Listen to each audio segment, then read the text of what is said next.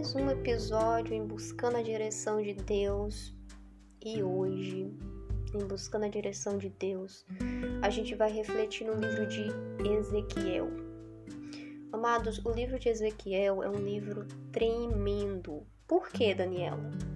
Porque Ezequiel, apesar de todos os outros profetas, todos os outros profetas, eu creio seriamente que eles, assim como Ezequiel, viveram experiências sobrenaturais, né? Que todos eles é, puderam contemplar de alguma maneira coisas é, muito coisas surreais, ou seja, coisas que transcendem a nossa compreensão, a nossa realidade. Todos viram, ouviram, enfim.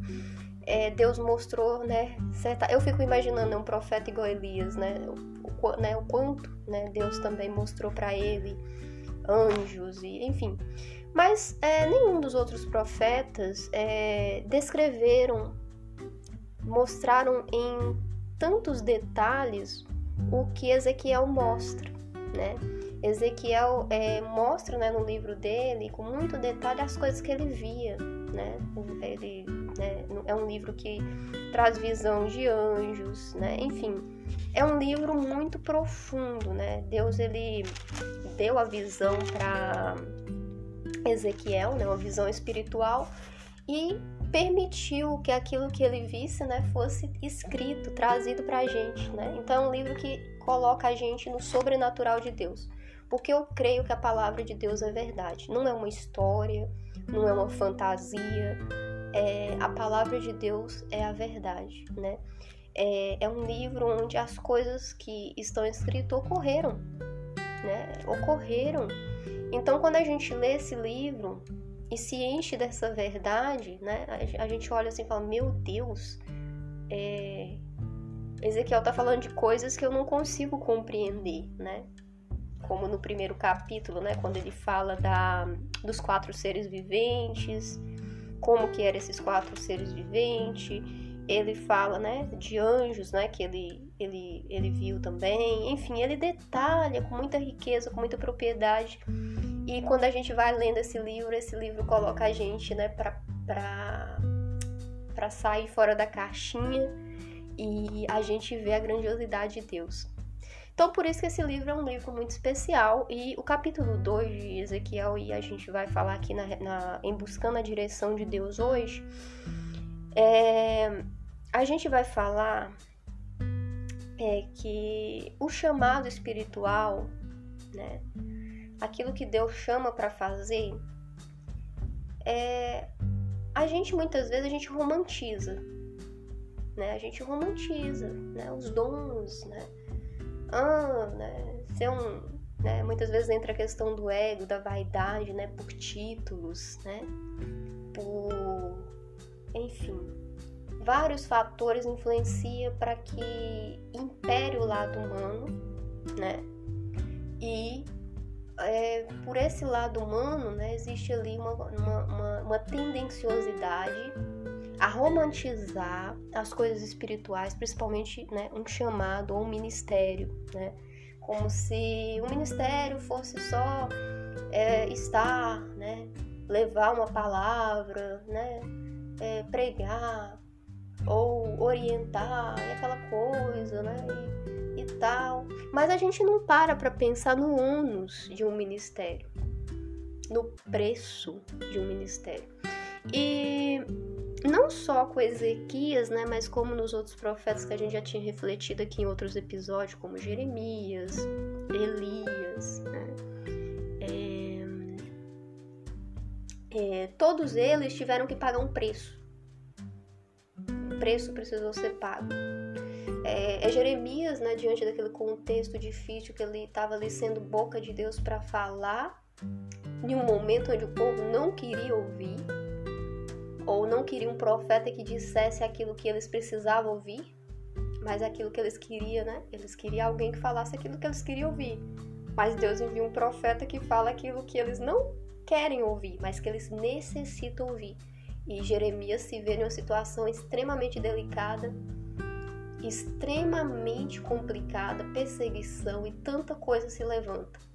É, Elias a mesma coisa, Deus levanta ele né, em um momento, em em que tinha né, lá o rei Acabe, um rei é, um reinado sanguinário, né, que, de perseguição, né, ao, né, ao, ao, homem de Deus, e ele se vê várias vezes ameaçado, né, a risco, né, correndo risco de vida, é, correndo risco de morrer, aliás, né, perder a vida. E é, aqui em Ezequiel, né, trazendo um pouco lá da questão que eu tinha levantado do romantismo, né, é muito lindo quando a gente vê Ezequiel descrevendo o que ele está vendo, descrevendo anjos, descrevendo as rodas, o fogo, o trono, a aparência, as luzes, né, o que, que ele está vendo. Aquela coisa, né, do, do, do, eu acabei de falar do romantismo espiritual que eu digo, é aquela coisa de você contemplar, nossa se eu fosse uma pessoa que pudesse ver essas coisas espirituais, né? E Deus me mostrasse. Assim. Aí, no capítulo 2, a gente vê é, um desfecho já um pouco diferente, né? Deus fala: olha, você contemplou tudo isso, né? Foi concedida a graça, né? De você presenciar tudo isso. Agora eu vou te enviar. Aí a gente quebra o romantismo. E é sobre isso que eu quero falar, né? Deus ele vai dar um dom, ele vai dar uma chamada, ele vai dar né, uma unção para operar. E depois desse deslumbre espiritual de coisas que talvez pouquíssimas, né? Porque são realmente muito poucas as pessoas que desenvolvem esses dons a esse nível, né? Eu creio no operar de dons. Eu creio porque é, o Pentecostes é a prova viva de que o derramado do Espírito Santo traz sobre a igreja dons, né? E esses dons é, edificam a igreja, né? De diversas, né? Sobre diversos aspectos. No entanto, é, o operar na direção de Deus, né? Edifica a igreja, né? Agora, operar sobre a vaidade humana leva ao romantismo. E o romantismo leva ao humanismo. E o humanismo leva à ruína, né? A ruína daquele que se desvia, né, do propósito que Deus levantou esses dons, e a ruína de um povo que se deixa guiar, né, por um, uma pessoa que talvez não ande na direção de Deus e que tem esses dons e que lamentavelmente pode desviar né, o propósito né, do, do porquê dos dons para propósitos que não condiz com aquilo que é, que foi entregue, né, o porquê né, de ter dado aquele dom. Né? Muito se corrompe né, pelo materialismo, por riquezas materiais, enfim. E aí a ruína é certa, né? A ruína é certa, né, a nível espiritual, porque geralmente, né, quando a pessoa ela tem esse dom e ela não usa da maneira adequada, ou ela pensa que tem o dom e não tem o dom, e enfim, que também é bem possível, né? A gente tem um ministério que né, a pessoa ela tá 100% carnal, né? Ela não, ela não tá disposta a pagar o preço para levar a verdadeira mensagem do evangelho, levar a essência, aquilo que vai é, gerar a transformação, né? Muitas vezes a pessoa fica no superficial, no intelectualismo, ela não tem a postura, né, para é, para buscar de uma presença que é, de uma forma que Deus possa usar para dizer aquilo que precisa ser dito e não aquilo que o rebanho gostaria de ouvir em outras palavras. Mas uh, a ruína é certa, porque né, aqueles que seguem né, os falsos pastores, os falsos profetas, é, também né, acaba se vendo em aperto em dificuldade, em morte espiritual, né? É, são guiados ao matadouro sem que perceba, né? E mas quando o, o, o oposto ocorre, né? Como eu estava dizendo, que a pessoa ela né, não tem o romantismo, mas ela tem uma ciência, né? A ciência de que ela tem aquele dom e aquilo precisa ser usado é, no propósito que Deus levantou aquele dom. Ela contempla ela deslumbra né, o aspecto espiritual da grandiosidade, do privilégio né, de poder ter experiências profundas com o Senhor e, e né, sabe, né, quem sabe lá, né, eu acho que esse nível de experiência varia muito, tem gente que tem um dom né, de discernir é, de discernimento, um tem um dom de sabedoria aguçada, outro tem um dom de visão, né? O dom de visão, né? Que consegue, assim como Ezequias, ver coisas, né? No mundo espiritual, né? Anjos, é, demônios, enfim, né? Tem a visão, tem gente que tem audição, consegue escutar com muita clareza, né? Aquilo que Deus fala e ela segue a direção, ela entrega, né? Aquela palavra que Deus mandou é, ser entregue. E tudo isso é verdade, né? Da mesma maneira que o nosso corpo tem cinco sentidos, o nosso ser espiritual também tem sentidos espirituais. E esses sentidos espirituais, eles são aguçados à medida que a pessoa se encontra no corpo de Cristo. Ela está bem alicerçada no propósito, né? Que Deus é, vindicou para ela aqui, né? Nesse momento presente que ela se encontra. E esse alinhamento, essa busca, é, permite, né? Que Deus... É, vai dando mais clareza desse dom à medida que ele vai sendo exercitado e a igreja ela, né, é edificada com esse dom. Eu acredito dessa forma. Bom, é, no capítulo 2 de Ezequiel, após os deslumbres, como eu estava dizendo, né, na questão espiritual, de tudo que ele viu, de tudo que é né, sobrenatural, que a gente né, vai degustando ao longo da passagem, até se questionando, falando, meu Deus, mas que coisa, que privilégio, né? Ezequiel vê esse, esse aspecto espiritual, nessa dimensão profunda, aí às vezes a gente é tentado lá pelo romantismo né, a buscar do Senhor, meu Deus, eu queria também isso, eu queria ver coisas, né? Eu queria estar capacitado, né, para ir nessas dimensões profundas que, né, que o Senhor pudesse me mostrar isso, aquilo, aquilo outro, enfim.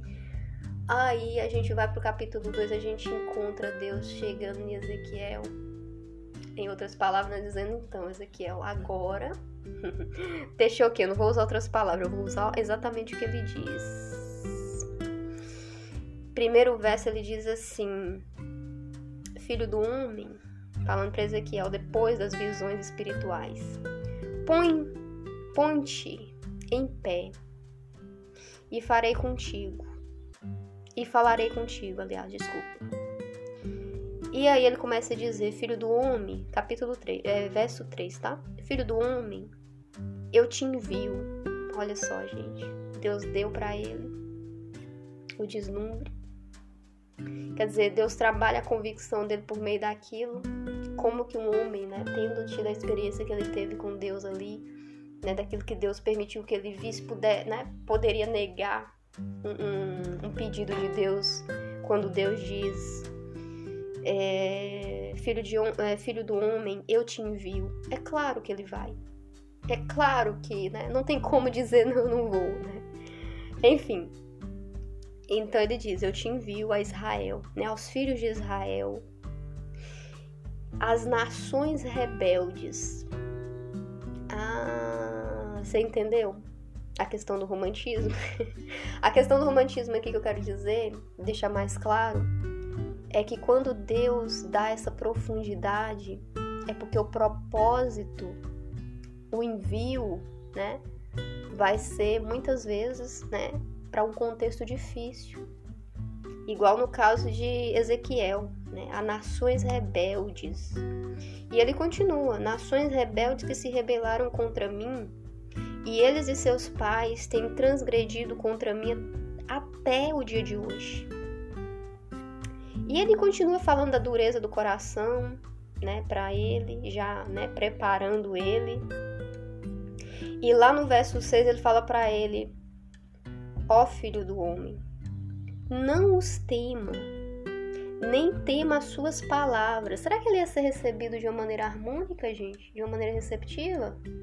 Deus já estava preparando ele porque ele sabia que não ia ser fácil, não, né? E ele continua: Ainda que estejam contigo sarças e espinhos, e tu habite entre, entre escorpiões, não tema as suas palavras, nem te assuste com o seu semblante. Gente, o povo ia ficar furioso, né?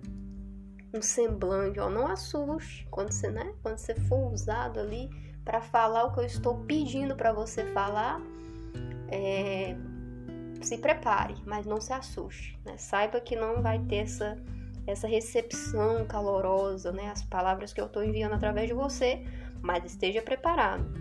Ainda que é, são casas rebeldes, mas tu lhes dirá, você vai dizer, você vai falar, Ezequiel, você vai dizer as minhas palavras, quer ouçam, quer deixem de ouvir, pois são rebeldes. São rebeldes. Quer dizer, você, você sabe, Ezequiel. Você viu, né? O sobrenatural, você, né? Viveu e você vai estar tá com, né, com essa convicção e, e, vai transmitir com muita fidelidade o que eu estou pedindo para ser transmitido, mas eles não vão crer. Eles não vão crer porque eles são rebeldes. Mas tu, ó filho do homem, ouve o que te. Verso 8, tá? Ouve o que te digo. Não seja rebelde como a casa rebelde Abre a tua boca e come o que eu te dou. Come o que eu te dou. E quando olhei, verso 9, eis que sua mão se estendia para mim. E eis que nela estava um rolo de livro. E abriu diante de mim, e o rolo estava escrito por dentro e por fora Nele se achavam escritas lamentações e suspiros. Né? É, nessa época né, não era livro igual a gente conhece, né? era rolos, pergaminhos. E é sobre isso que ele está dizendo, né? que Deus entregou para ele esse livro. E né, o rolo, né, que aqui está falando, rolo de livro, né? Esse livro. E pediu que ele é, comesse o livro, né?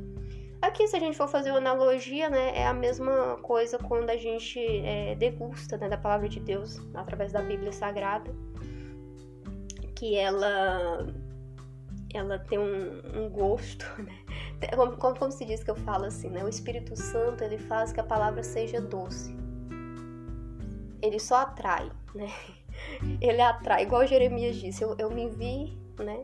Seduzido por ti. Então, ele atrai você a Cristo, né? Aquele amor, enfim, as consequências da salvação, o amor de Deus, aí você se atrai.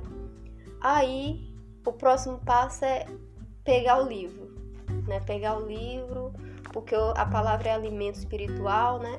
E você começa a é, degustar, e aí você À medida que você vai lendo, vai degustando, você já começa a ver, a, né? Aí você fala, meu Deus, é... agora eu entendi.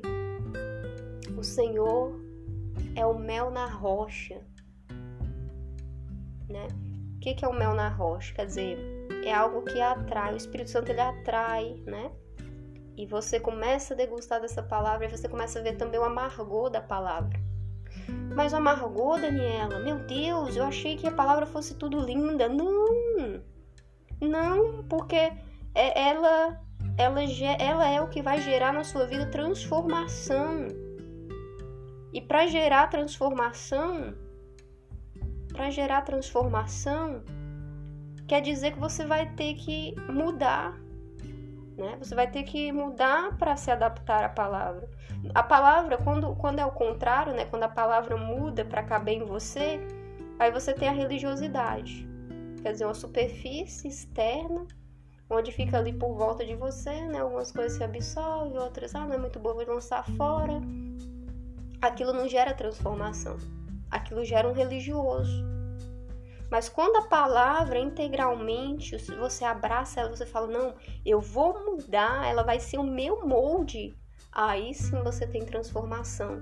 Só que nesse processo de transformação, tem muitas, né, muitas das coisas que o Senhor vai requerer de você por meio da palavra, porque ele vai trabalhando na sua vida por meio da palavra, que não vai ser gostoso, que não vai ser fácil.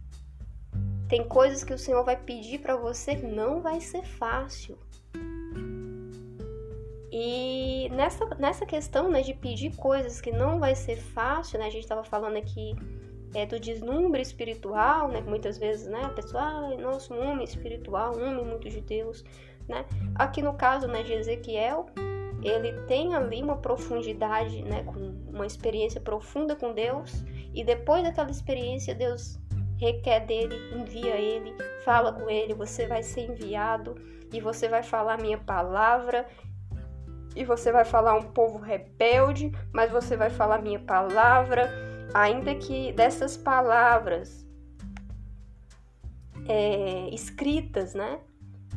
Vai vir lamentação, suspiro, porque não é fácil que eu vou né, entregar a casa de Israel através de você, mas você vai falar a minha palavra.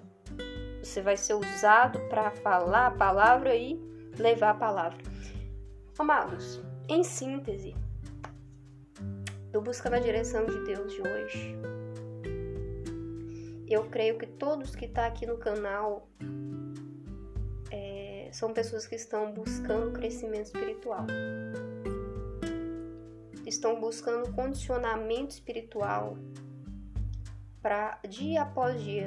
Igual tem uma passagem aqui em Ezequiel, né? Depois eu, eu acho que eu vou até trazer uma reflexão em cima dela, né? Que o anjo de Deus convida Ezequiel para ir no profundo de um rio e ele vai, né, percorrendo à medida que ele vai andando ao longo desse rio, né?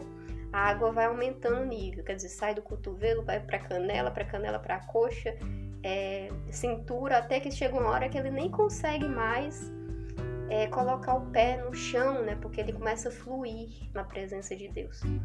E esse livro ele mostra que à medida que a gente cresce, a gente amadurece, a gente começa a ter intimidade com Deus, isso não vai ficar comigo, isso não vai ficar com você não. Em algum momento Deus vai requerer que você use isso. E às vezes Deus vai colocar você em um contexto difícil, num contexto é, complicado, para que Ele possa usar aquilo que ele entregou para você, aquilo que ele mudou, aquilo que ele desenvolveu em você, certo? E quando a gente, né, aquele que muito recebe, muito será requerido. A gente até pode refletir um pouco na parábola dos talentos, mas a gente não vai falar sobre a parábola dos talentos aqui, porque senão esse áudio fica enorme, né? Mas é pra gente ter essa reflexão o Senhor, ele requer que a gente se desenvolva e quando a gente desenvolve, a gente vai lá na, né, cumprir aquele id do Senhor. E que quando a gente faz isso, né, totalmente na direção do Senhor, isso vai ter um preço a ser pago. E o melhor é que se pague esse preço. É o melhor. É o ideal.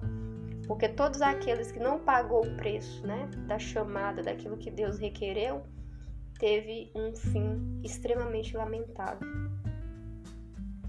Então, queridos, que essa palavra ela norteie você e que ela encoraje você a buscar mais de Deus, ciente de que a profundidade com que Deus te entregar, você será usado em algum contexto, em alguma circunstância, seja lá onde for, né? seja dentro da sua casa, da sua família, talvez para aqueles né, que trabalham né, no trabalho, para aqueles que estudam dentro né, do ambiente onde você estuda, colégio, faculdade, universidade.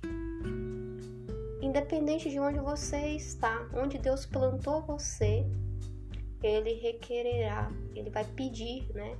ele vai requerer de você é, o uso desse fluir que ele te entrega, desse desenvolvimento que ele proporciona, desse dom, desse talento, dessa é, né, do propósito com o qual você é chamado para ser também igreja né, de Cristo.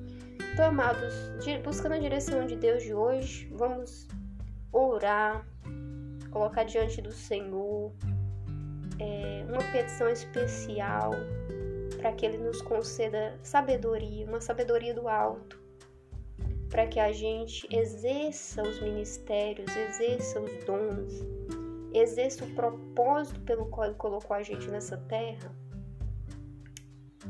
de uma maneira plena, de uma maneira alinhada com a vontade dele, sem romantismo.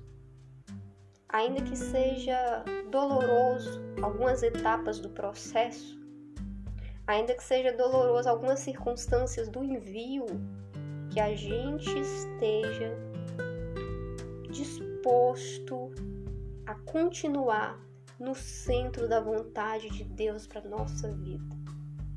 Porque estar no centro da vontade de Deus vai fazer com que tudo ganhe sentido, vai fazer com que jorre vida nas vidas que ele colocar né, diante de você, independente do contexto, e vai proporcionar que você floresça onde ele plantar você. Amém? Então fica a reflexão dessa semana e que o Senhor abençoe sua vida. Até o próximo episódio.